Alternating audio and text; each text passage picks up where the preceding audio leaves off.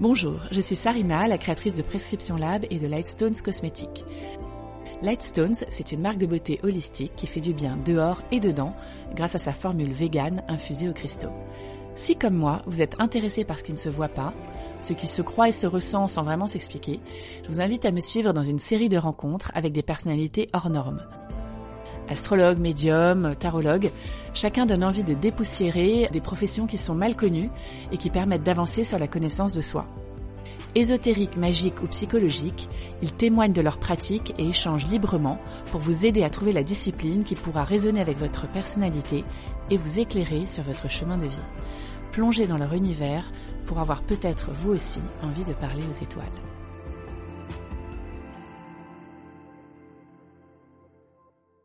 Bonjour Aurore. Bonjour.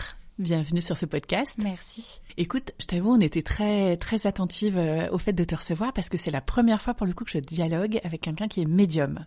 Ah, c'est vrai, c'est la première fois? Oui. Est-ce que tu peux euh, nous expliquer ce que c'est qu'un médium C'est quoi la différence avec un voyant Comment ça marche? Alors, un voyant, lui, il va voir le passé, le présent et le futur et ça va s'arrêter là. D'accord. Lui, le médium, en fait, il voit ce qui se passe de l'autre côté. Il peut avoir une interaction avec des entités, qu'elles soient bonnes ou mauvaises, et euh, également euh, parler aux défunts. Mais on peut aussi voir euh, le passé, le présent et le futur. C'est plus simple d'être médium et voyant que voyant et médium. D'accord. J'avais une autre question parce que c'est quelque chose de très atypique. Est-ce que c'est quelque chose que tu as travaillé? Est-ce que c'est quelque chose qui est inné chez toi? Est-ce que c'est des visions? Comment ça se passe? Alors oui, je suis née euh, avec euh, cette faculté-là. Euh, ça n'a pas été facile à comment dire à appréhender, à gérer aussi, à maîtriser et à vivre avec parce qu'on nous prend souvent pour quelqu'un d'étrange, Mm. un peu décalé, on voit vraiment le monde différemment. Est-ce que ta famille L'a bien pris quand tu as commencé à en parler? Pas du tout. Il y a Ouais. eu une grosse grosse cassure en fait avec euh, ma famille une fois que j'ai fait mon coming out et euh, ça a été un peu je l'ai un peu vécu comme ça. hein. C'était à quel âge? Ah, C'était cette année où je me suis vraiment, vraiment euh, affirmée en fait de ce côté-là, où j'ai vraiment dit haut et fort ce que j'étais et ce que je vivais, et où euh, ben, je me suis professionnalisée également, parce qu'on me demandait de plus en plus des séances, mais avant je faisais pas payer, c'était vraiment quelque chose que j'offrais en fait, c'était un cadeau de moi-même, sauf que je me suis très vite aperçue que c'était très énergivore et que euh, on me demandait beaucoup trop, et donc au bout d'un C'est moment devenu il un a- boulot. Ouais, Ouais. c'est devenu un travail et il a fallu en fait que ça devienne quelque chose de bien réglementé. euh, Autant pour moi en fait, moi ça me protège, ça me protège énergétiquement, ça me protège aussi mentalement, mais aussi bah au niveau de forcément l'État. Parce qu'au bout d'un moment, bah, quand on demande à avoir une petite rémunération pour compenser la fatigue, c'est logique que bah derrière euh, on doit euh, se, se, se déclarer. D'accord. Et donc tu disais que ta famille l'a l'a pas très bien pris. Tes amis l'ont pris comment? Alors mes amis, ils ont toujours vu qu'il y avait quelque chose d'un petit peu spécial chez moi. Et d'ailleurs, dès qu'ils avaient une question, ils venaient toujours me la poser. Mes amis l'ont très très bien pris. Ça a même été un soulagement pour eux qu'enfin euh, je m'affirme, je sois authentique et que j'arrête, j'arrête en fait de D'avoir des visions comme masque. ça et, et de leur dire et Et sans, ça, sans ils la- aiment. ouais. Oui, oui, Ouais, complètement. ouais, en tout cas, mais en tout cas sans l'assumer là maintenant. C'est voilà. ça. Maintenant, ils sont vraiment heureux pour moi et ils ont même l'impression d'avoir affaire, comme ils me le disent, à la vraie aurore. Et pas à un semblant d'aurore. Et comment est-ce que ça t'arrive? C'est-à-dire que euh, est-ce que c'est quelque chose, euh, c'est des visions qui t'apparaissent, qui s'imposent à toi? Est-ce que c'est quelque chose que tu travailles, tu as besoin de te relaxer, il y a des choses qui arrivent? Comment ça marche? Alors ça peut être les deux, soit c'est quelque chose de spontané que je vais entre guillemets subir, maintenant je le subis plus, je l'accepte, je l'accueille, donc je vais regarder ce que je dois voir. Et après bah, je continue ce que je suis en train de faire. Soit effectivement je dois travailler sur quelque chose pour quelqu'un ou pour moi-même. Et j'utilise, et là on part dans le mystique, j'utilise en fait pour ça une boule de cristal. En fait le cristal a la faculté de euh, concentrer en fait les énergies au même endroit et ça va m'aider en fait à me concentrer et à essayer de voir quelque chose. Pour gros exemple, j'avais une question très précise euh, il y a quelques mois et euh, j'ai passé, je crois, 4-5 heures sur ma boule quand même pour avoir la réponse, la vision bien nette et précise de bah, la réponse à ma question. Donc tu as des espèces d'instruments en fait. Tout à fait, oui. Bon, nous tu sais sur Lightstones, on aime les pierres, le Oui. pouvoir des pierres, on y croit, etc. Mais j'ai vu que tu utilisais aussi notamment, euh, même si tu es donc médium, tu utilises des supports comme des tarots, euh, parfois un pendule aussi. J'ai vu. Est-ce que tu veux nous parler de tous ces outils? Bien sûr. Alors j'ai le pendule, j'ai un pendule d'Osiris, qui est un pendule qui est très très précis pour la voyance. J'ai un autre pendule pour tout ce qui est énergétique, mais celui-là je le mets de côté. Vraiment pour mes séances, c'est le Osiris que j'utilise. Ensuite pour euh, tout ce qui va être divination, j'utilise le euh, grand jeu de Mademoiselle Lenormand, qui est un jeu qui a été créé par une célèbre voyante qui a eu pour notamment pour consultant Joséphine, Napoléon, Marie-Antoinette. et, et en fait, elle a créé ce jeu-là qui est juste mais d'une précision assez déconcertante que j'aime beaucoup. Moi, je suis plus une fan de cartomancie que de tarologie. Et j'ai donc également mon vieux tarot de Paris, qui est le plus vieux tarot euh, conservé à la Bibliothèque nationale, euh, qui lui est assez précis aussi, assez ancien mais assez dur. J'ai des jeux qui sont durs, mais en fait, on est complémentaires. Eux, ils sont très très durs ils vont être très cash dans les réponses et moi je suis dans la douceur. Donc en fait, on forme un duo avec mes outils. Tu interprètes et tu arrondis un peu ça. Le, message. Voilà, lui il va me taper dessus, hein, clairement mon jeu, et moi je vais arrondir les angles et euh, adoucir la chose pour euh, le ou la consultante. Parce que en fait, on, on échangeait aussi là-dessus. Mmh. Tu me disais, il n'y a pas de réponse absolue, il n'y a pas de destin dans le dur il y a quand même un éventail, et donc dans ma réponse, je fais attention à, à, ce que je donne et à ce que je vois. Oui, en fait, je laisse le libre arbitre aux personnes qui me consultent. J'aime bien laisser les portes et les fenêtres ouvertes, leur laisser le champ possible. J'aime pas répondre par oui ou par non, sauf si c'est quelque chose qui est passé, qui bah, malheureusement est ancré euh, dans le passé. Ça, c'est logique que ça, la, réponse sera ferme, mais euh, effectivement, j'aime toujours euh, laisser l'opportunité à la personne de changer en fait le cours des choses. Et en fait, tu as un rapport aussi, donc tu, tu parlais justement du médium qui peut faire le lien euh, avec, euh, je sais pas, l'au-delà, c'est le nom euh, Oui, l'autre, j'appelle ça l'autre côté. l'autre côté. C'est assez assez fou et on, en fait, on, en parlait il y a deux minutes, c'était assez drôle, ça faisait penser à la série Médium justement avec Patricia Arquette et ses visions et ses gens de l'au-delà. Tu me disais d'ailleurs que en fait, d'autant plus toi ça te parle que tu l'as expérimenté. Oui. Tu veux nous en parler? Alors, le, le, fait que j'ai été de l'autre côté, euh, ce qui s'est passé, c'est donc en 2009, effectivement, euh, mon cœur s'est arrêté pour euh, différentes raisons. Donc hier, justement, ça faisait un an tout pile, 12 ans. Et en fait, ce qui s'est passé, c'est que je suis passée de l'autre côté. Il fait en fait très très doux, très bon. Les choses sont très apaisantes. On se sent enveloppé par beaucoup d'amour.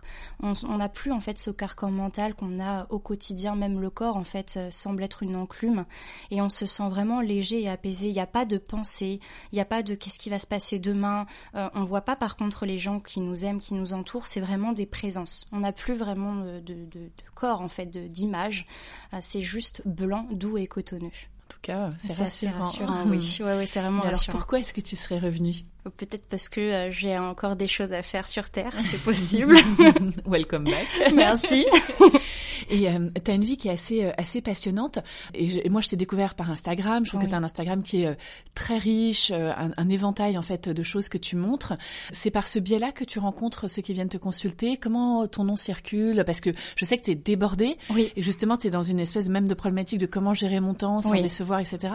Tu peux tu peux nous en parler un peu? C'est vrai que je me mets beaucoup beaucoup la pression parce que j'ai toujours peur de décevoir, je veux contenter tout le monde, mais bon, euh, au bout d'un moment, il faut arrêter aussi de se sacrifier, de se mettre, euh, de se mettre mal. Je rencontre donc mes consultants grâce à effectivement Instagram, YouTube, et en fait, c'est euh, le, comment dire, c'est après le bouche à oreille qui fonctionne. Un tel qui va en parler, un tel qui va en parler, un tel, et en fait, ça fait une espèce de toile d'araignée. Je me retrouve, alors c'est un tel qui m'en a parlé, et un tel, et en fait, c'est un cercle vertueux, d'où le fait de, de, pour moi part, hein, de vouloir absolument être bien reposé euh, pour faire des séances qualitatives, pour justement derrière que les personnes soient satisfaites déjà pour elles-mêmes, pour moi aussi parce que euh, j'aime bien le travail bien fait et euh, comme ça je sais que derrière ben, une, une consultante ou un consultant satisfait c'est quelqu'un qui va aller en parler autour de lui aussi. Moi, parfois, j'ai des amis qui croient pas forcément dans, l'ésotérique, le magique, etc., et qui me disent non, mais quand tu vas voir un médium, un voyant, etc., ou une cartomancienne, ils te disent des choses, et donc inconsciemment, ça influe sur ton esprit, donc tu vas aller vers ce qui t'a dit. Qu'est-ce que toi tu en penses de ça? Est-ce que tu très influent peut-être de la personne? Alors c'est ce que je disais tout à l'heure. On a notre libre arbitre. Je laisse toujours en fait les euh, portes et les fenêtres ouvertes, mais euh, malheureusement, il y a des choses qui doivent arriver pour de bonnes raisons en fait. Euh, on a un fil, hein, de toute façon euh, conducteur, on a plusieurs chemins qu'on peut choisir euh, dans nos vies. On a un but ultime dans nos vies, mais effectivement on peut choisir par où passer. Hmm. Et en fait, moi, comme je le disais tout à l'heure, je laisse toujours les portes et les fenêtres ouvertes. Je laisse le libre arbitre aux gens. Je ne ferme aucune porte. Je leur laisse le choix.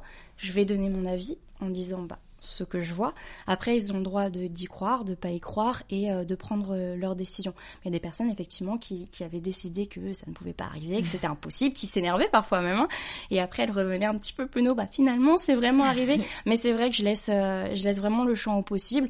Pour euh, ma, propre expérience, j'ai une amie voyante aussi qui m'avait dit quelque chose qui effectivement, je me suis dit mais non, c'est pas possible, ça peut pas arriver. C'est arrivé, mais j'ai réussi par contre à changer euh, le cours de l'histoire euh, en prenant une décision qui faisait que ben ça changeait la suite. Et quand tu as tes visions, comment tu fais le tri entre ce qui pourrait être du court, du moyen et du long terme? Parce que voilà, il peut se passer tellement de choses dans la vie, si tu, tu peux les voir dans le désordre, comment tu sens à quel moment ça va arriver? Oui, c'est très très dur, je l'avouerai, tout ce qui est temporalité que ça soit dans la voyance ou dans la médiumité, c'est ultra compliqué en fait à jauger à comprendre. Par exemple, j'ai une vision qui revient depuis déjà plus d'un an.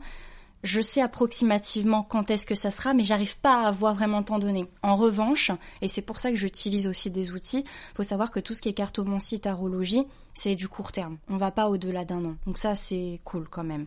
Euh, après, on peut voir, si il y a une question vraiment très précise, on peut voir encore plus loin, c'est pas un problème, mais il faut que la question soit vraiment précise. Moi, au niveau de mes visions, par contre, il y a des moments où j'ai du mal à savoir c'est quand. D'accord. J'ai du mal. Par contre, ça va être plus des ressentis quand ça, ça, ça s'apparente au passé. On est plus sur du ressenti que sur de la vision. On parlait du passé. Est-ce que des personnes te sollicitent justement pour euh, communiquer avec des gens qui sont décédés, des choses comme ça, et, et, voilà, parler avec des morts, finir entre guillemets des dossiers, des discussions peut-être avec des gens qui sont partis? Comment tu gères ce genre de demande euh? Alors c'est vrai que ça peut arriver, mais au cours d'une consultation, parce que je ne propose pas du tout ce, ce service-là, pour la simple et bonne raison, pour moi, il faut garder le lien en fait avec euh, avec les membres de sa famille, qu'ils soient là ou plus là physiquement, en leur parlant, en leur posant des questions ils laisseront des signes dans tous les cas, c'est certain. et c'est beau en fait. Et comme ça, on garde le lien. Il n'y a pas besoin en fait de forcément aller voir un médium pour garder euh, le contact. En revanche, aller voir euh, quelqu'un qui ne s'y connaît pas trop en utilisant par exemple des outils comme la table Ouija, c'est dangereux. Il faut faire attention. Je mets très souvent en garde sur mes réseaux sociaux sur ce type d'outils-là et ce type de pratique. Ça peut apporter de mauvaises choses si on est face à une personne qui ne maîtrise pas la chose. Et même si on la maîtrise, ça peut être dangereux. Oui, c'était drôle parce que en fait, on se disait, nous, ça fait un peu les, les films d'horreur américains, etc. Et on se dit que c'est pour rigoler, mais toi, tu dis attention, c'est un outil ah euh, qui peut être euh, qui peut être dangereux à utiliser. Complètement, oui. Euh, les, les, films américains, de toute façon, ils se ils se basent très souvent sur des, des faits réels, sur des témoignages, et effectivement, très souvent, ils vont voir donc des voyants, des médiums qui ont expérimenté ce genre de choses-là. Et effectivement, il faut vraiment pas jouer avec ça.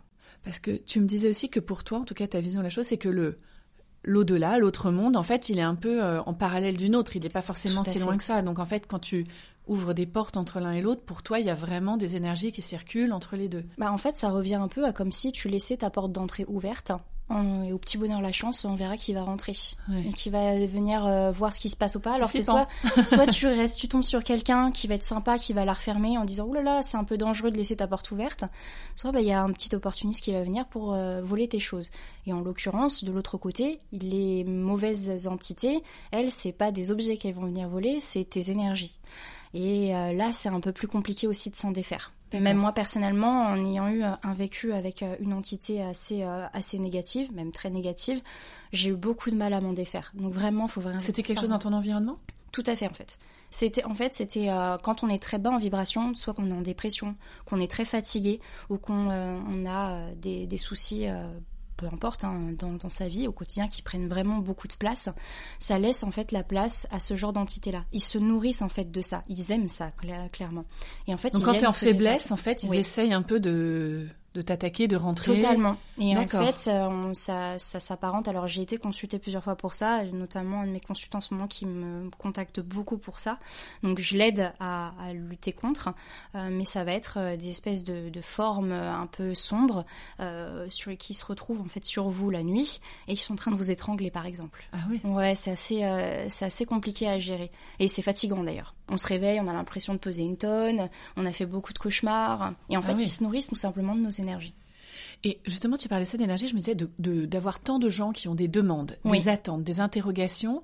Euh, donc tu disais que tu essayais de faire attention au nombre de consultants que tu prenais pour te recharger, etc. Et tu as l'air d'être très empathique, très dans le dialogue. Comment tu arrives quand même comme un peu comme un médecin, tu vois, qui verrait des cas un peu compliqués de journée. Comment tu arrives à un moment de te dire là, je ferme la boutique, c'est ma journée, c'est ma famille, je passe à, moi? Tu arrives complètement à, à, fermer les deux ou c'est tout le temps très pour Je suis un bourreau du travail et comme le problème, je pense, euh, tous ceux qui sont sur euh, les réseaux sociaux euh, le savent comme on est très euh, accessible, mm. bah, les gens ont tendance à nous écrire euh, à toute heure, tout le temps. Et si on répond pas ou si on a mis un vu, on a ouvert, mais qu'on n'a pas répondu parce qu'on est trop fatigué, on va se faire un petit peu enguirlander.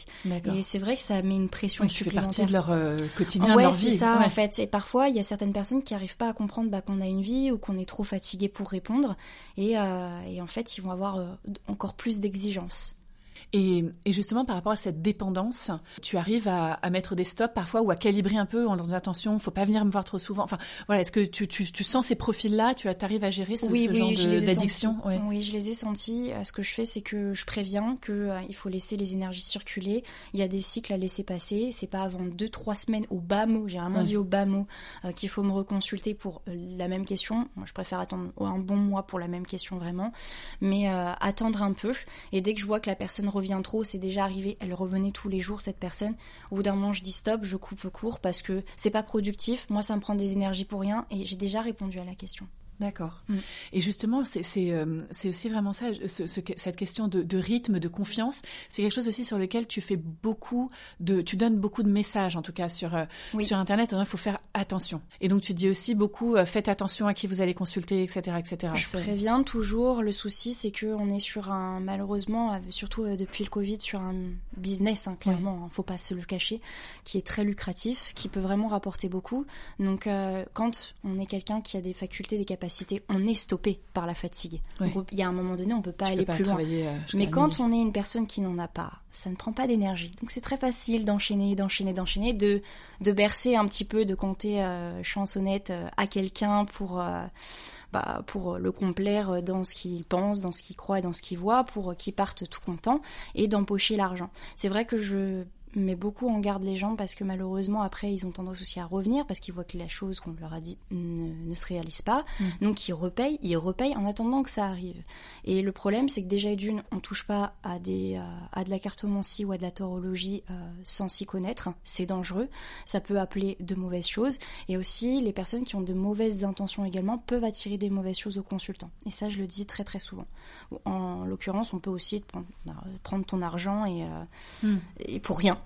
oui, oui. C'est dommage. Oui, oui. Attention côté un ouais, peu euh, manipulation, euh, complètement, manipulation de oui, ça. Essayer de vérifier. Euh, ceux qui viennent te consulter viennent te voir. Est-ce que tu, tu remarques qu'il y a une saisonnalité justement? Là, tu parlais du Covid. C'est vrai que c'est une phase qui est très angoissante en ce moment. Tout le monde se pose des questions, etc. Encore plus que d'habitude. Mais sinon, est-ce que tu dis voilà, il y a un rythme dans l'année, il y a des dates anniversaires, il y a des choses comme ça? Alors j'ai remarqué que comme dans le, la profession hospitalière, il y a des moments assez sombres. Euh, par exemple, on note beaucoup de personnes qui décèdent euh, vers l'automne et j'ai noté qu'effectivement vers cette même période-là, c'est là où les personnes sont plus en détresse, plus dépressives, plus euh, dans le questionnement et c'est là où elles consultent le plus. Parce qu'elles ont vraiment très très peur. Et elles se raccrochent absolument à tout. Ce que je peux comprendre, bien sûr. Mmh. Elles ont des questionnements, elles trouvent plus les réponses au fond d'elles, elles sont perdues. Et c'est là où j'ai le plus de, de, monde. En été, ça se calme parce que ben il fait beau, il fait chaud, les gens se baladent, voyagent.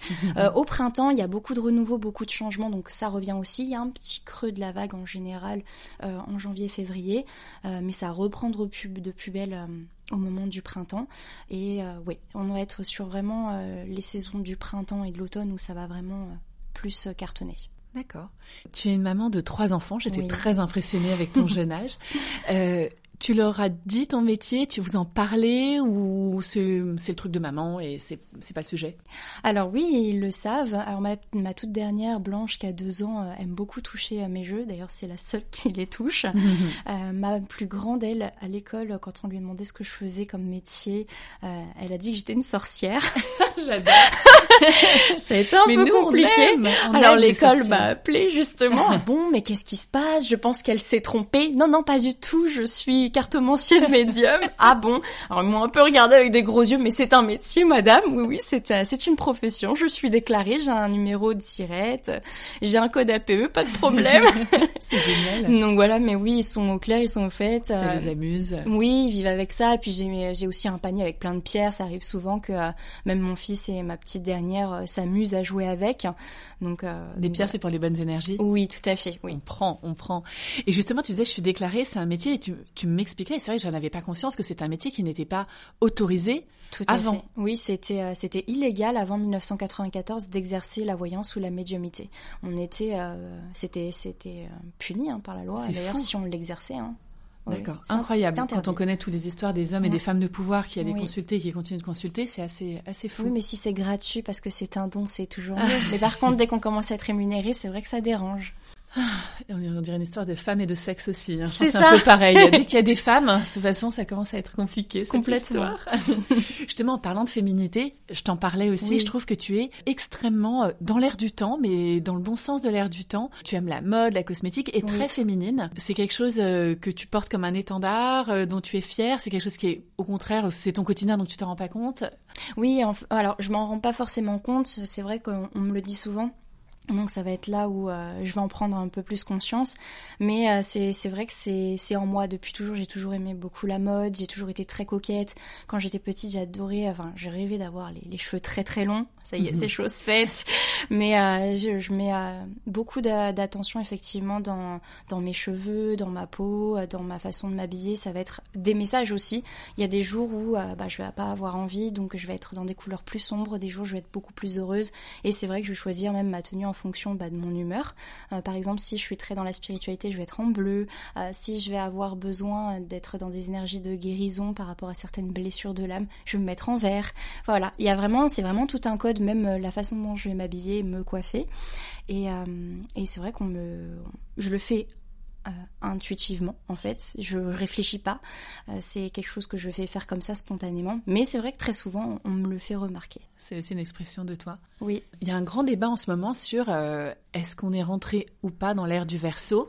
Et au fur et à mesure que j'ai des podcasts et des échanges là-dessus, j'ai plein de points de vue. Quel est le tien par rapport à ça? Moi, oui, on est passé dedans. Je l'ai vraiment ressenti. En ah. plus, je suis verso, ah. donc je l'ai d'autant plus apogée. ressenti. Ah oui, complètement. Bah, c'est mon étendard, le verso. Vive les versos Donc, pour moi, oui, depuis la première pleine lune du mois de janvier, on est passé effectivement dans l'ère du Verseau. Et est-ce que tu peux nous décrire cette ère du verso pour toi? Parce que tout le monde en parle, mais chacun son prisme. Oui. Alors en fait, ce qui se passe, c'est qu'avant, on était dans, euh, dans une, une, atmosphère très matérialiste, assez froide, dure, personnelle. Et le verso, qui est vraiment, pour moi, c'est le meilleur signe du zodiaque. c'est un signe en fait qui est vraiment porté sur l'humain, l'autre, qui va limite euh, parfois se, euh, se laisser un peu de côté pour aller aider l'autre. C'est le bon samaritain en fait, le verso. Et on est, généreux. Ça, on est sur des énergies où on a envie de tendre la main à l'autre. Et euh, bah ce jour-là, bah je vais peut-être pas penser à moi, je vais peut-être penser à mon à mon voisin et lui apporter quelque chose de positif. Et les gens s'aperçoivent et même autour de moi que en faisant un peu leur BA dans la journée, ils se sentent bien j'ai un ami qui il y a pas longtemps qui m'a dit voilà il y a une femme euh, qui a laissé euh, qui a laissé son sac à main à côté de moi. J'avais aucun moyen de la retrouver. Je me suis démenée toute la journée pour la retrouver. En plus c'était une personne étrangère donc elle avait un titre de séjour tous ses papiers dans son sac. Ah oui. et en fait elle a il a réussi à la retrouver. Il m'a dit je suis repartie de chez elle j'ai rien voulu pas d'argent rien du tout. Je me suis juste sentie bien parce que je l'avais aidée et j'ai trouvé ça super beau en fait. Et il était pas du tout comme ça, c'était quelqu'un de très personnel, euh, assez égocentrique. Et il m'a dit, punaise, Aurore, ça m'a fait du bien. Ah, génial J'ai adoré On se souhaite tous ça, plus de verso alors, surtout en ce moment. Ah oui, surtout en ce moment. Ce podcast s'appelle Les étoiles parlent. Qu'est-ce qu'elles te disent? Alors moi, c'est pas les étoiles qui me parlent, c'est plus... Euh, les énergies, alors si on peut les appeler énergies plutôt, euh, c'est vrai que, euh, alors en tant que médium, j'entends souvent des petits chuchotements. Et euh, ces petits chuchotements qui vont être accompagnés en fait de ressentis, et c'est ça souvent qui va me guider quand je me sens un petit peu perdue. Pour exemple, je vais être un peu perdue, que ce soit dans ma vie privée ou dans ma vie professionnelle, je vais me poser beaucoup de questions. Je vais faire un temps d'arrêt, me poser et écouter en fait mon ressenti et moi ce que je veux moi moi, pas les autres, parce que les autres voix ressentent. Et c'est ces petites voix-là, en fait, ces petits chuchotements, donc les étoiles, les énergies, qui, euh, qui vont guider mes pas effectivement au quotidien. Et j'ai remarqué que plus j'écoute donc mon intuition, plus j'écoute mon moi intérieur, euh, moins je fais de boulettes dans ma vie. donc, euh, donc un bel alignement. Oui, complètement. Merci beaucoup. De rien.